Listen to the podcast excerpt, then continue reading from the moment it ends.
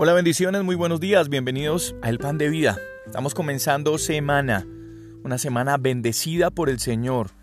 ¿Sí? Así que la realidad que podemos vivir hoy es que la misericordia del Señor es nueva. Ya eh, estamos en el segundo mes, ha avanzado una semana de este segundo mes y las promesas del Señor siguen siendo fieles, verdaderas, reales como la palabra que vamos a, compartir hoy en este pan de vida. Libro del profeta Jeremías capítulo 29 versos 11 y 12. Porque yo sé los pensamientos que tengo acerca de ustedes, dice el Señor, pensamientos de paz y no de mal, para darles el fin que esperan. Entonces me invocarán y vendrán y orarán a mí, y yo los oiré.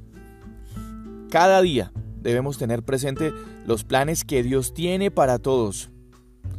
Y no solamente para mm, algunos pocos, no, para todos aquellos que pertenecemos a Él. Y debemos reconocer que solo son buenos planes, ya que el Señor nos ama tanto como nosotros tenemos que aprender a amarlo a Él. El amor es su naturaleza. Dios nunca orará para cosas contrarias a esa naturaleza de Él mismo. Si Dios es amor, no podemos pensar entonces que las cosas que no eh, están pasando para bien en nuestra vida provienen de Dios, porque si somos de Dios, somos de la esencia del amor, y todo lo que Él hace es en su misma esencia.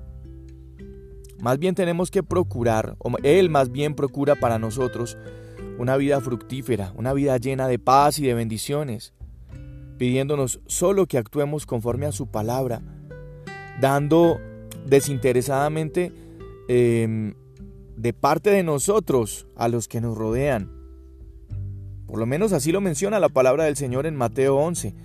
Pues si ustedes siendo malos saben dar buenas dádivas a vuestros hijos, ¿cuánto más vuestro Padre que está en los cielos dará buenas cosas a los que se las pidan? Dios vela por nuestro bienestar. Y de allí debemos creer, tener fe en dos elementos que los planes del Señor contemplan, en dos características que tienen los planes del Señor. Primero, esos planes de Dios nunca nos dañarán y como consecuencia serán siempre planes de bien. Segundo, Dios diseña para nosotros planes de esperanza y de futuro. Así que no debemos nunca poner en duda los frutos que esos planes traerán a nuestra vida. Incluso si el tiempo para que esos planes se ejecuten o se hagan realidad se hace largo.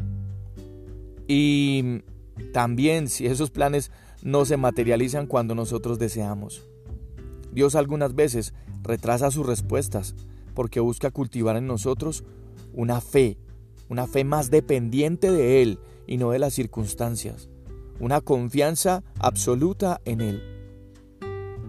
Al pensar en los planes del Señor para cada uno de nosotros, tenemos que recordar lo que dice el Salmo 27:13. Hubiera yo desmayado si no creyese que veré la bondad del Señor en la tierra de los vivientes. Así que, con respecto de los planes del Señor para ti, tengo que decirte que son planes de bien y no de mal. Son planes que están enfocados en recibir lo que tú y yo estamos esperando. Y como dice este Salmo 27:13, no desmayemos en esperar y en seguir confiando en el Señor. Yo soy Juan Carlos Piedraíta y este es el pan de vida. Bendiciones para cada uno de ustedes, un abrazo, cuídense mucho, una bendecida semana.